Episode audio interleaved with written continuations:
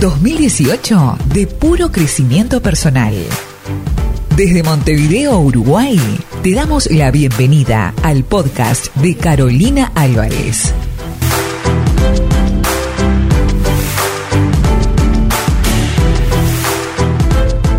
Muy bien, nos encontramos en los estudios Puente grabando el podcast de crecimiento y desarrollo personal que está básicamente orientado a hacerte la vida más fácil. Y para eso hemos elegido a siete profesionales excelentes, con mucha experiencia cada uno en su área, que nos van a ayudar a entender lo, las cosas que aparentemente son complicadas, pero que en realidad no lo son tantos, tanto. Entonces, queremos ayudarte a hacerte la vida más fácil y en el día de hoy me encuentro con un amigo y un profesional en serio.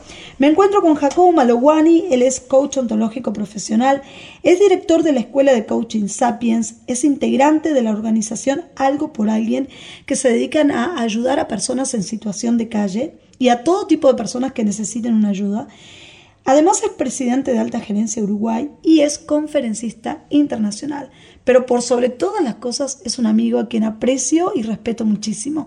Bienvenido, Jacobo. Muchas gracias, Carolina. Cuando recibí la invitación de poder participar en tu proyecto y de hacer algo más fácil la vida de las personas, acá estoy. Totalmente. Dije presente. Es lo tuyo, solucionarle y hacerle la vida más fácil a la gente. Recuerdo en el taller que, que en el que participé que tú diste sobre coaching corporal, mm. aprendí muchísimo y entendí, fue un clic en mi cerebro de entender de para qué complicamos tanto las cosas. Exactamente. Eh, por miedo. Por miedo. Por miedo. Que hablando del miedo es el tema de hoy. el... tema de hoy que vamos a tratar, que vamos a conversar aquí con Jacobo es cómo superar mis miedos. Por favor, señora, señor, tómese un minuto, escuche este podcast porque realmente le va a servir mucho para entender muchas de las cosas que vive, que le pasan y que no sabe cómo resolver. Y que muchas veces Jacobo quizás ni saben por qué les está pasando lo que les está pasando. Quizás la vida más fácil de esta intención y objetivo termina siendo que disminuye un poco el miedo en un 0,01 como siempre digo y ya es un cambio.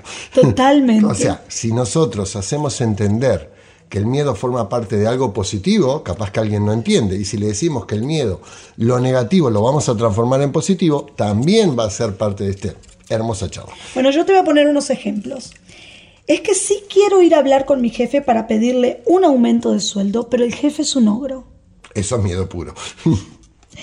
pero es que quiero, me muero de ganas de invitarla a salir, pero tengo eso de que me va a decir que no. Es un miedo emocional. Ok, va otra. Y si me quiero cambiar de trabajo, de verdad me quiero cambiar de trabajo, pero no sé qué va a pasar en el otro. Y si encima me va mal, y si mejor me quedo donde estoy. Es un miedo de zona de confort. Muy bien. Y acá viene otra que nos pasa mucho a las mujeres. Y es que lo compré, me salió carísimo y no lo uso porque ¿y si me lo roban? Bueno, la inseguridad es un miedo que muchas veces trae aparejado que le da miedo usarlo cuando lo puede usar perfectamente y nunca le va a pasar nada porque eso nunca lo podemos adivinar. ¿Todo es miedo, Jacobo? No todo es miedo y todo es miedo. Porque el ser humano, cuando nace, ya empieza a tener miedo. De 0 a 7 años, el niño, aún en su primera etapa, tiene miedo que la mamá no venga, tiene miedo que el, el pecho no esté en formato, tiene miedo que el papá no lo venga a buscar, o la abuela, o ese abuelo, o esa persona querida, o la maestra de ese jardincito, y cada cambio de ese niño o esa niña puede producir miedo. Después vamos avanzando en el miedo en la experiencia. Siempre me gusta contar un ejemplo muy fácil de entender. El niño que no conoce un payaso ve un payaso y se pone a llorar, porque es algo diferente a lo que está habituado a encontrar. Quiere decir que el miedo no tiene por qué venir de algo que sea eh, escalofriante o algo. El niño que no tiene la experiencia al ver algo diferente le puede producir miedo. Muy bien. ¿Se puede decir entonces que en muchos casos también el miedo te paraliza? O sea, ¿te limita a hacer cosas? Sí, así que como decimos que la palabra crisis es una oportunidad, Los miedos pueden paralizar oportunidades y generar una fuerte amenaza dentro de tu propia vida. No te paralizan si vos entendés qué es lo que te paralizó. A ver, vamos a traducir esto. Te voy a poner un ejemplo y tú me decís si es por ahí la cosa. Eh, tomé la decisión de eh, salirme de mi trabajo porque quiero mejorar, porque quiero crecer, porque quiero cambiar. Pero al momento de firmar mi renuncia dije no, porque cuando vaya a llegar el 10 del mes siguiente no voy a tener los 30 en la caja de ahorro, o los 40 o los 15. Entonces, eh, no tomé una decisión por miedo. Por miedo a que me fuera mal, pero quizás me iba a ir Sí, bien. Sí, sí, es miedo, pero también es responsabilidad. Y el miedo es responsabilidad. Vamos a ir explicando De acuerdo. a- a- en, en la medida dónde es que se forma la palabra miedo y dónde encontramos esa acción. Porque si esa persona tiene una oferta mejor de trabajo, él va a renunciar a ese trabajo y quizás el otro trabajo no era lo que esperaba. Y él actuó con audacia, con audacia. audacia in- en, en- en- en forma clara, contundente. Eh, vino el coach y le dijo, ¿por qué no te animás? Salió todo contento y dice, me animo a cambiar. Después no era la oferta que le habían prometido, no era lo que le... Entonces ahí entró la balanza de la responsabilidad y de la audacia. Ok. Cuando no, para que tengamos una idea, ¿cuándo se es feliz? Si yo te pregunto a vos rápidamente, ¿cuándo te sentís feliz? Cuando hago lo que me gusta, Cuando haces lo que te gusta es una respuesta fácil que yo no te la voy a, a escatimar. Pero vos vas a ser feliz cuando tenés certezas. Si yo no hubiera llegado en hora, tu felicidad podía cambiar. No y, a- vino. y estás haciendo las cosas que te gustan porque yo también vine en hora y vine a hacer lo que pretende el, el universo que haga. Dar lo mejor, plantar una plantita y que crezca este proyecto. Tú siempre vas a tener certezas en la vida. ¿De dónde vienen las certezas? Si el contrario de certeza es incertidumbre, el miedo es una incertidumbre. Es el miedo a lo desconocido. A lo que no A conozco, lo que no, a lo que no sé qué va a a pasar. lo que no me animo y a lo que yo no deseo enfrentar, porque ahí ya son decisiones. El límite entre el miedo y las decisiones, ¿cómo lo reconozco? El miedo es lo que te puede hacer entender que no tenés la experiencia suficiente, que te falta tal, tal punto, y la decisión es cuánta más información tenés. Esto trae aparejado otra gran frase que está por ahí siempre, que es la siguiente. Somos animales emocionales en un 90% y racionales en un 10%. ¿Por qué nos tenemos miedo? Porque somos emocionales. La emoción, miedo, es la fundamental en la mayoría de la toma de decisiones que nosotros tenemos. O sea, la emoción nos gana siempre. Pero siempre le tenemos miedo a todo. Por ejemplo, si nuestra hija cumple, en mi caso que tengo un adolescente, 15 años, y me dice un día, mamá, eh, voy a ir a tomar un helado con mis amigas eh, a las 8 de la noche. Y yo empiezo, ay, pero es que a las 8 de la noche ya está oscuro y que en esa plaza donde toman el helado no hay tanto tráfico de gente y que si le pasa algo y que eso es miedo.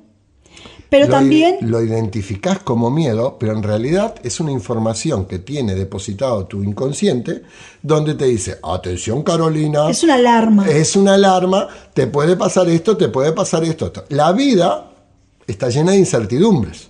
Pero imagínate que si estamos en un mundo eh, donde prendes la tele y todos los informativos, todos los informativos te bombardean con cosas que te dan miedo. Te, da información que te genera miedo. Vamos a un ejemplo muy simple, muy simple, muy simple, y te digo que hay millones de personas en este mundo que tienen miedo. Volar en avión. Yo. Ahí también. Levanté la mano. la number one. No lo sabía y curiosamente. Terror. Volar en avión. Entonces yo no, no te voy a poner a vos de ejemplo si volar, pero te voy a poner como azafata o piloto. La profesión, habla, escuchaba en el, al- eh, el emprendedor, el volar implica que hay un riesgo de muerte bastante más alto que en cualquier otra profesión. Exacto. Porque si se cae el avión, es casi probable que falle. O sea, que Te mueran todos. Que te mueran todos. Hay, hay algún sobreviviente, siempre hay un milagro. Entonces, si esa persona, que es la azafata o el piloto, piensa que va a morir, no volaría. No volaría. Pero tú estás pensando Que se puede morir. caer y el avión es lo más seguro que hay en el mundo. Me lo han dicho. Eh, ahora, ese miedo te impide de repente viajar a conocer Totalmente. las Islas Galápagos, para no decirte que querés ir a Disneylandia o a Nueva York a comprar. ¿Correcto? Entonces, hay algo que te ancla y es esa información. Si tú miras la información precisa, tanto por ciento de seguridad tienen los aviones, que es más del 90 y algo por ciento, y el 1%, no sé, o menos, se cae. Es más, eh, a mí no me gusta solo viajar un día. Después que se cae un avión, hay que esperar dos o tres días porque siempre se da esa estadística. Son estadísticas. Los miedos forman parte de la información. Me diste vuelta el chip, otra vez. Porque yo creía que el miedo era una, una emoción incontrolable. Es una emoción. Claro, pero que, Controlable y no controlable. pero que, o sea, no venía, no me daba cuenta de que venía por, por, la, des- por la mala información. O por la información cruda. ¿sí? Volvemos al payaso. Volvemos al payaso. Si el nene nunca vio un payaso, No se va a asustar. Si el nene vive en África. Pero no me sirve en el ¿verdad? ejemplo del Si el nene vive en África, cuando ve a, a un sueco, se va a asustar. Claro, pero, Porque no es lo que está habituado a ver. pero te la voy a complicar. Complica. Te la voy a complicar. Volvemos al ejemplo del avión. Nunca en mi vida me he subido a un avión. Ni siquiera sé, te explico, a los 15 años le decía a mi papá, voy a ser azafata. Eh, me pusieron a estudiar inglés porque yo quería ser azafata. El punto es que no logro subirme a un avión porque le tengo terror. ¿Cómo pod- podía pensar en ser azafata? Y acá me va a hacer coaching. Ya me, ya me lee, me lee la mente. ¿Cómo es posible que una persona que nunca voló en avión, Quiso o sea, azafata. cómo el niño le va a tener miedo al payaso si no lo vio? Le tiene miedo Pero no cuando lo fuiste ve. azafata de la agencia central, por así decirlo, de nada, Nada. paso en alguna vida anterior algo me pasó. Algo pasó. Bien, es un lindo ejemplo que me obliga a pensar, Tú pensá. me obliga a Tú pensar. Primero está la fantasía de esa profesión. Ok. Cuando esa fantasía de esa profesión en- existe, eh, en realidad no es ser azafata, es querer viajar, Ok. es querer conocer otros mundos. Que realmente quiero. Eh, es esto. Cuando vos no te animás a subir al avión, y entonces habría que empezar a escarbar, encontrar algo que haya pasado dentro de tu vida que afectó a tu inconsciente. Ahí está el tema. La probabilidad de que sea un familiar que haya muerto en un accidente aéreo, esa la voy a descartar porque no, no, no, no es muy probable. Pero, siguiendo el razonamiento, Austral, año no recuerdo tal, pero por el fin de los 90, si no me equivoco, cae uno en Fraiventos. Sí. Ese avión puede haber marcado Mi psiquis. exactamente como diciendo, oh, algo puede suceder. ¿Sabes Capaz qué? que hoy no, no te afecta, pero ahí ya marcó Ya sé ese dónde miedo. está, ya sé dónde está. Y Santa Bernardina en Durano. Enfrente, me crié enfrente a la pista de, de- a la- al aeropuerto de Santa Bernardina.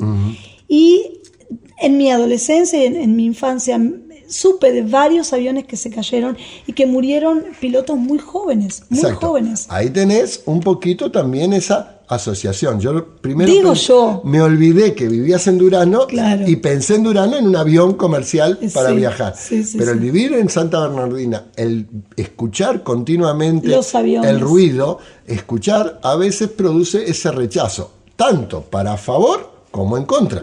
Porque hay gente que quiere volar por Es el que- mero hecho de que ve subir el avión y, encuentra eso fascinante. ¿Qué hacemos con el miedo entonces? ¿Cómo lo manejamos? ¿Cómo lo...? Permitime, ya que Sí. estás diciendo algo que te voy a leer.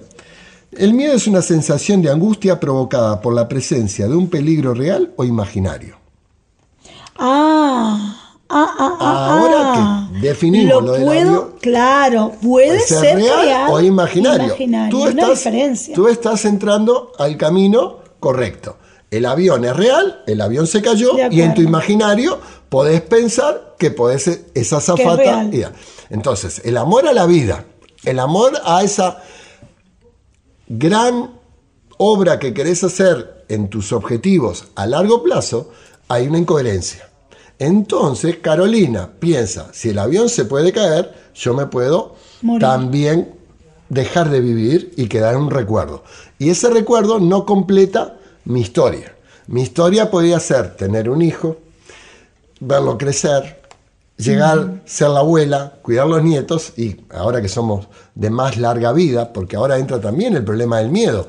Antes los miedos no existían más que en la certeza que tú te ibas a morir a tal edad, por lo tanto no te divorciabas, no formabas nuevas parejas, no querías saber nada con la vida, porque a los 60 te morías y a los 55 Se ya estábamos terminando. La jubilación, algunos la cobraban, otros no la cobraban y alguno que otro vivía más. Pero la, la esperanza de vida cambió.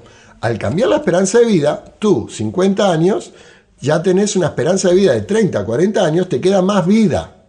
Te proyectas diferente. Entonces, ¿cuál es el miedo? No es el miedo a morir, es el miedo a cómo envejecemos, lo cual trae un nuevo miedo al formato tradicional. Entonces, ya no te preocupas si te vas a caer en un avión, porque lo que estás disfrutando es esa vida que te regalaron. De acuerdo. Clarísimo. Entonces, te voy a leer Sí. la otra definición Seguimos. para cambiarte un poquito. Sentimiento de desconfianza que impulsa a creer que ocurrirá un hecho contrario a lo que se desea. Tenía miedo que la fiesta saliera mal. Y acá viene el otro factor de miedo, la expectativa. Cuando vos tenés mucha expectativa de algo, siempre esa información se va a generar en tu mente y vos vas a pensar cosas, cosas, cosas y estás empezando a ver las cosas malas. Ok.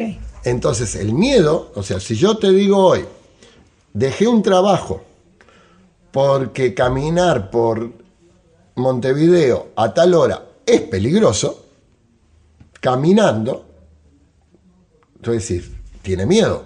No, no tengo miedo Soy precavido. soy precavido y tengo la sensación térmica que puede ocurrir algo que no deseo. Bueno, acá hay una confusión, porque todo lo filtramos por el miedo a entonces. Y, y de repente no es miedo, es lo Para un tercero puede, Puede ser ser miedo. miedo. Para mí es simplemente información. Yo tengo una expectativa y tengo una percepción. Si mi expectativa es que no me va a pasar nada, voy caminando por la calle, viva la vida, viva la... Puede pasar que me ocurra el hecho porque no voy con mis alertas. Por lo tanto, ahí ya le agregas un factor más al miedo. ¿Cuántas alertas tú pones? Cuando tú ves en la televisión o en el YouTube chicos que van caminando por cornisas, Sí. es la adrenalina que produce el miedo. Y la adrenalina que produce el miedo es algo positivo. Lo transforman. Lo transforma. Se caen, se matan. Cada tanto ves uno que se... y se mató. Sí, sí, sí. Las selfies trajo consecuencias de fotos insólitas y terminaban... Totalmente. ¿Era falta de miedo? ¿O falta de información? ¿O era la forma de ver el mundo del cambio? Por lo tanto, cuando a vos te desaparece el miedo, empieza a solucionarse un montón de cosas. Si yo te hago una pregunta, ¿quiénes, ¿quiénes son las personas más optimistas del mundo? Te vas a reír con la respuesta. Si querés tirar una frase. Las personas más O optimistas. más del- optimista del mundo.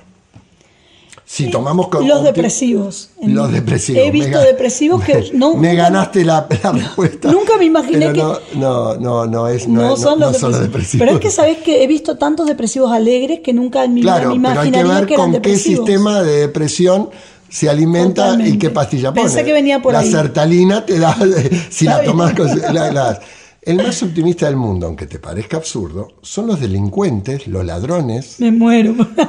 los ladrones de guante blanco o los ladrones de cualquier sí, cosa. sí, sí, sí. ¿Por qué? ¿Por qué? Porque piensan que nunca los van a agarrar. Ay, chao. Entonces se valen de esa coraza, del robo perfecto. eh, ahora está de moda la casa de papel. Y todo el mundo mira la casa de papel. Y a- porque ven como algo optimista cambiar el mundo, hasta en una parte de la película lo dicen. En cambio, ese personaje no, no mide que lo van a agarrar, que lo Que van a tapar, preso. que puede ir preso, no ve toda... No ve las entonces, consecuencias. ¿qué significa eso? Que la vida hoy está cambiando y los que podríamos llamar optimistas nos venden la inseguridad más grande de nuestras vidas. Mm. Es una paradoja Totalmente. muy complicada de entender. Sí. Y me atrevo a decirte que la única forma de vencer a la inseguridad es haciéndolos convencer que no son optimistas. Entonces es donde entran todos los elementos que no vendrían ahora a eso. Sigue con tus preguntas. Bueno, me diste vuelta el chip, pero ¿qué pasa? A ver. Acá tengo una, mira. Qué silencio. ¿Qué pasa cuando es que está, estoy pensando, porque me, di- me dijiste, me diste tanta información que yo Mm. venía con una cabeza, mm, con una idea metida en la cabeza para tratar este tema y, y una vez que te escucho hablar me trastocaste todo y ahora tengo que... Yo me traje todo un esquema que me lo cambiaste todo, pero no importa. No importa, porque esto es- nos nutrimos mutuamente. Mm. ¿Qué pasa cuando yo sé bien que no he hecho las cosas bien y tengo miedo que me paguen con la misma moneda? Vos estás hablando del desamor, Estoy hablando de que cuando uno sabe que no ha hecho las cosas como debe ¿sí? y anda por la vida teniéndole miedo a que en cualquier momento se Porque la ¿sabes a qué le tenés más miedo también? Si a que te sigo, le tenemos más miedo a la verdad. a la verdad. La verdad trae consecuencias. Entonces no es tan buena la verdad. La verdad es un concepto que hoy ya se deriva en el posverdad, que sería otro, otro tema más a apasionante otro día. de creer. Nosotros estamos creyendo cosas que son verdades, pero no son verdades. De acuerdo. Tú estás creyendo en tus ejemplos de miedo que eso que te compraste y, no te, y te da miedo no usarlo, pero capaz que adentro no te animás a usarlo porque no querés la vanidad. O no querés- Yo puedo estar hoy en un dilema, ¿qué coche me compro? Y ayer vi en la tele que un señor que se compró un Ferrari con el fruto de su trabajo, con la alegría de su vida, fue perseguido por unos ladrones y lo agarraron a balazos en Progreso Uruguay. No era Italia, era Progreso Uruguay. Me muero. En- Tremendo. entonces empiezan a ver que los miedos terminan siendo a las verdades, porque a esa persona le habrán dicho, no te lo compres el Ferrari porque este, te puede pasar puede esto. pasar esto. Y eh, entonces ahí empieza. Y si le decías, comprate el Ferrari, vos te lo mereces, y ahora le pasó esto, también esa mentira se puede transformar. Y también te voy a decir algo, Dime. contestando esa pregunta que vos decís. Cuando te revelás, ¿qué te pasa? Cuando te revelás. Sí, yo me revelo. Y mirá. te tirás gente en contra, por lo Te general. tirás gente en contra. Bien. En realidad, rebelarse es bajar la cuota de miedo. También. Si yo te pregunto qué palabras podrías utilizar a tus frases, entonces volveme a hacer las preguntas que tú me preguntaste que eran miedo. Volvémelas a hacer, por favor. Bueno, otra vez. Sí. Aquí va. Es que sí quiero ir a hablar con mi jefe para pedirle un aumento, pero Revelate, habla, poné la fuerza y decir, estoy aquí para hablar. Si te gusta bien y si no te gusta bien, venciste el miedo. Ya tienes la primera la forma de receta. Tomé Revelate. Siguiente. Bueno, esto responde entonces a la pregunta que venía después, que era qué hacer o cómo manejar los miedos. Exacto. La primera receta del manejo del miedo Es es, rebelarse. empezar a rebelarse contra ti, por lo pronto al principio. De acuerdo. La segunda, Mm. revelarse. La segunda, eh, es que si quiero invitarlo o invitarla a salir y si me dice que no, Rebelarse frente al problema. voy y le O sea, invito a salir. ella qué puede decir, que sí O que no. Y listo. No entremos en el camino de ahora, si le va a hacer una mirada libidinosa, pero va como un caballero. Claro, Permítame, le- señorita, que me dirija a usted. ¿Me autoriza a hablarle, dulce doncella? Bueno, sí, sucede todo eso, pero él se animó a decir Sin piropos, por favor, porque si no se pueden sentir por eso, ofendidas. dul- ay, perdón, dulce doncella. Dulce doncella, no. No va. No va. Mi doncella tampoco. Entonces, porque ya piensa y no. Sí, sí, Entonces, buenísimo lo que me acabas de decir y fue sin querer. Lo que yo lo dije. Y tú lo dijiste con total. Porque estamos de acuerdo. Estamos en que hoy estamos llenos de miedo. Totalmente. Te estoy mirando te estoy admirando y cualquiera que sale dice, ¿no tenías miedo? Te estaba mirando con una cara. ¿No? Los miedos nos están viniendo de afuera. Sí, sí. Los miedos nos están rodeando. ¿Y sabes por qué también? Porque los miedos venden. Claro. Los miedo. miedos venden. El miedo al fracaso, ¿con qué lo compras? Con, con, eh, Con lujos. Con lujos, claro, sí, sí. El miedo a la baja autoestima, ¿con qué? Éxito. Ex- bueno, pensás, pensás que eso existe. Sí, eh, sí, pensás que es- ¿tá? Entonces, los miedos terminan siendo una receta para que algunos manipulen tu forma de ser, tratando de combatir tu poder. El Wow, miedo. Eso que dijiste es tremendo. Que manipulan tu forma de ser para combatir tu poder. Exacto. Porque todos tenemos un potencial adentro que quizás por miedo o por, o por no darnos cuenta de que nos están manipulando no lo dejamos aflorar Exacto. y no crecemos. Claro, porque si la primera receta era revelarte, la segunda ¿Cuál es? Ya. Es más simple. Dímelo. Más simple, déjamela pensar. Estoy componiendo. La segunda es escuchar y no querer ganar la discusión, Ok. que es algo que tratamos de enseñar en el coaching. ¿Qué significa escuchar y no querer ganar relación? Cuando hay una división de poder, por lo general, uno trata de ser el que tiene la única verdad y el otro acepta. Si lo aceptamos los dos, que los dos tenemos razón y que tu posición es correcta y la mía también puede ser correcta o incorrecta, pero sí tenés razón, disminuimos el miedo. Porque si yo voy a ir a hablar con el jefe, en tu ejemplo, si yo ya pienso que él tiene poder y que me puede hacer sentir mal, pero si yo voy revelado a decir y a aceptar que él tiene el derecho a decirme que, Que no. no. va a haber el aumento, yo no me voy a tener más miedo, me voy feliz. Primero porque me sentí cuando llego a mi casa feliz, Empoderado. que la certeza es que no me van a subir el sueldo, pero ya estoy en el andamiento perfecto. Entonces, Excelente. entonces ahí estamos, ¿no? Entonces, te voy a decir algo más. Decime. somos infalibles.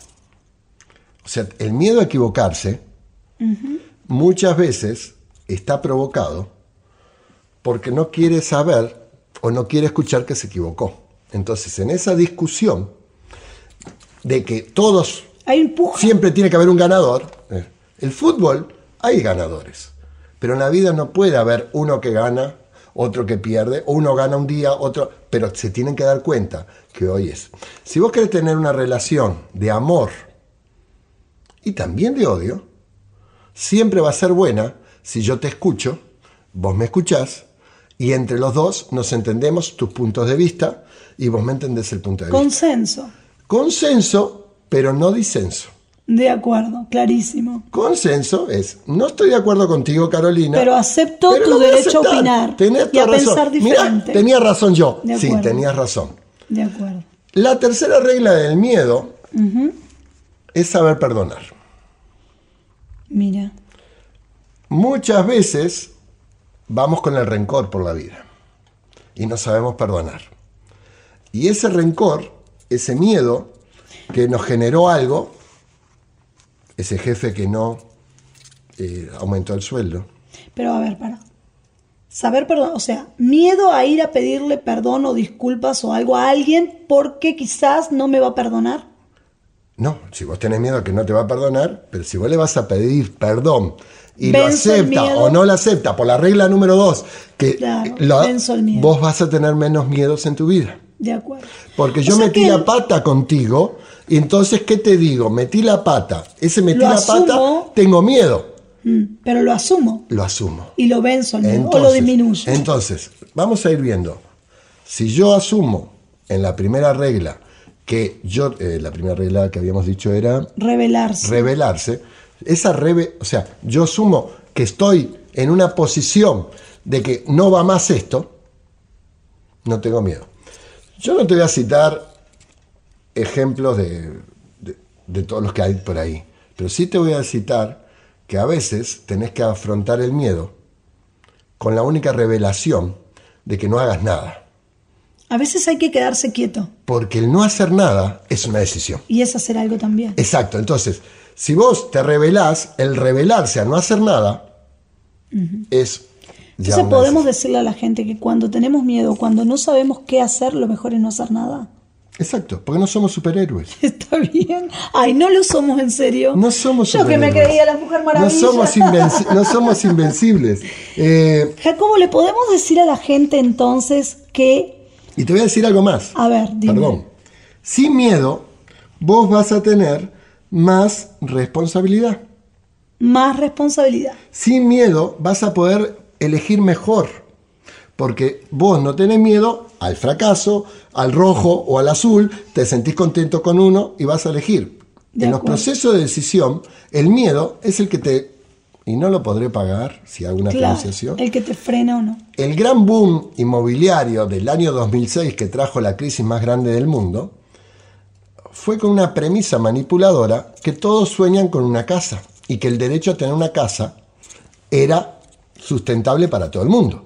Nadie tenía miedo de perder su trabajo porque parecía que el trabajo iba a durar 40 años. Cuando la realidad superó a la, A la ficción. a la ficción, la gente empezó a perder casas. La gente perdió, quedó peor que como estaba porque arrastraron garantías, arrastraron todo. Entonces, ¿cuál era la responsabilidad? Saber si podías comprar o engañarte a vos mismo que podías pagar esa cuota que era imposible pagar. De acuerdo. No es el caso uruguayo, pero sí lo vivía en España. Entonces, ahí es donde empieza eso. Y, y por último, sin miedo nos valoramos más. Sin miedo nos valoramos más. Nos valoramos más porque no tenés que te frene. No, no, no, no te sentís ni inferior ni superior, no, no, te, no te sentís nada. O sea, estás Neutral. neutro. Neutral. Neutral. Neutral. Me puede pasar esto, ¿O no? puedo tener tal condición, pero si yo aplico... Me puedo llevar bien o no. Exactamente. Pero bueno, si me llevo bien bárbaro y si no me entiendo, bueno, otra cosa. Vamos a dejarle a los oyentes que lean algo Sí. que está en internet, El miedo a la libertad de Henrik Fromm, que les puede ayudar a también a desaparecer esos miedos que tienen, ¿no? Eh, vamos a dar la receta. Entonces, en definitiva, se puede decir que uno puede andar por la vida rebelándose en primer lugar contra los miedos, escuchando y eh, no queriendo ganar la discusión, sabiendo perdonar. Es una forma de ami- eh, aminorar el miedo y de poder también tomar decisiones libremente. Porque si no, si, si estás con miedo, ni Tú me siquiera podés ¿el decidir miedo te frena? Claro. No, no te frena. La toma de decisiones es la que te frena. Claro. La falta de información es la que te frena. Si vos obtenés información, tu cuota racional subirá. Si vos estás más emocional, vas a dar miedo. Yo Excelente. te hago un ejercicio que eh, eh, lo tengan todos presentes. Si yo fuera tu miedo y te tengo abrazado fuertemente, ¿qué es lo primero que, te, que sufrís tú? ¿Estás abrazada? Sofocada. Sofocada. ¿Y qué más? ¿Te podés mover? No. Ah, y claro. Yo te- estática, no te no te Entonces, puedes mover. Si yo en una segunda instancia te digo, vení y acompañame, miedo. ¿Cómo te vas a sentir? ¿Te vas a poder movilizar? Y no, limitado, seguramente. Bueno, limitada no, porque si yo ahora te agarro abrazada y camino contigo, Ah, sí, pero por lo tanto, ¿cuál es la receta a vencer el miedo? ¿Que me atrape? no. que se quede Que no y me yo lo reconozco, y que me acompañe, que me acompañe.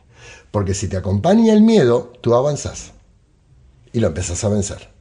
Claro, pero en la revelación Te, estás, te, estás- te está acompañando. Lo estás, lo estás o te está acompañando, o opacando, pero ah, siempre hay un cuento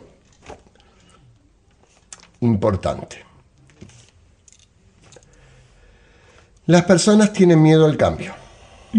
Las personas tienen miedo a que su situación empeore por encima de una mejora prometida. Yo te prometo que esto va a ser, no, yo estoy cómodo así. No es zona de confort, sino que es el status quo. Ya lo decía William James, un filósofo, un filósofo del año 1900, que decía bien claro, a la gente le cuesta el cambio porque prefiere quedarse donde está porque es mejor que lo que puede venir.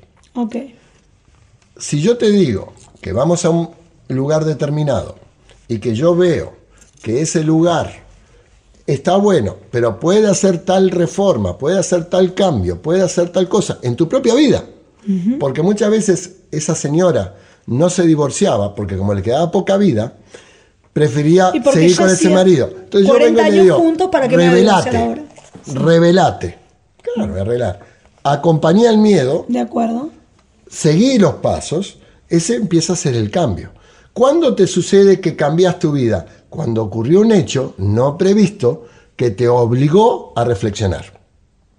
Ejemplo, te dicen una buena noticia y te dicen una mala noticia. Cuando te dicen una buena noticia, el miedo puede aparecer y ahora que, que me va tan bien, que va a hacer esto, que va a hacer lo otro. Cuando te dicen una mala noticia, tengo que aprovechar, porque esto es lo otro. Entonces, son los dinamizadores, son los cambios que podemos tener. Generalmente, para que vos tengas éxito, para que el emprendedor tenga éxito, el único miedo que ten- tiene que tener es que el producto no lo compren los clientes. Si él tiene miedo que el producto no se lo compre, él lo va a investigar, lo va a mejorar, lo va a armar y le va a ir bien. Pero muchas veces no tiene miedo por la ignorancia de que si este coso azul, este funciona, ¿por qué no me lo van a comprar? Y la realidad termina que no te lo compran. Mostrándole ¿no? otra realidad que más dura. Entonces, las deudas, el compromiso, Pero yo sabía que iba a funcionar y no y funcionó. no lo probó. No lo el probó. miedo es vencer, rebelarte, pero más que nada, probar que vos tenés razón delante de otras personas. De acuerdo. Bueno, muchas gracias Jacobo por este tema. Gracias por acompañarnos en este podcast de crecimiento y desarrollo personal. Y nos vemos en la próxima con otro tema más interesante todavía. Sí. O hay- tan interesante como hay, este. Hay de todo, ¿no? Pero nos quedó hablar de la desconfianza, que también es uno de los mayores miedos que gobiernan las personas. La desconfianza. Y la desconfianza produce más miedo que otras cosas. Te la dejo ahí picando. La- para otro programa. Para otro programa. Gracias por Dale. acompañarnos. Nos vemos en la próxima. Recuerden que pueden responder, contarnos su historia a través de las redes sociales. ¿A qué le tienes miedo? Y Jacobo también va a estar respondiendo mucho gusto. eh, a todas las preguntas y a todas, bueno, todo lo que surja allí en las redes. Muchas gracias a todos y gracias a ti, Jacobo, por acompañarnos. Gracias a todos y que sea de provecho para todos.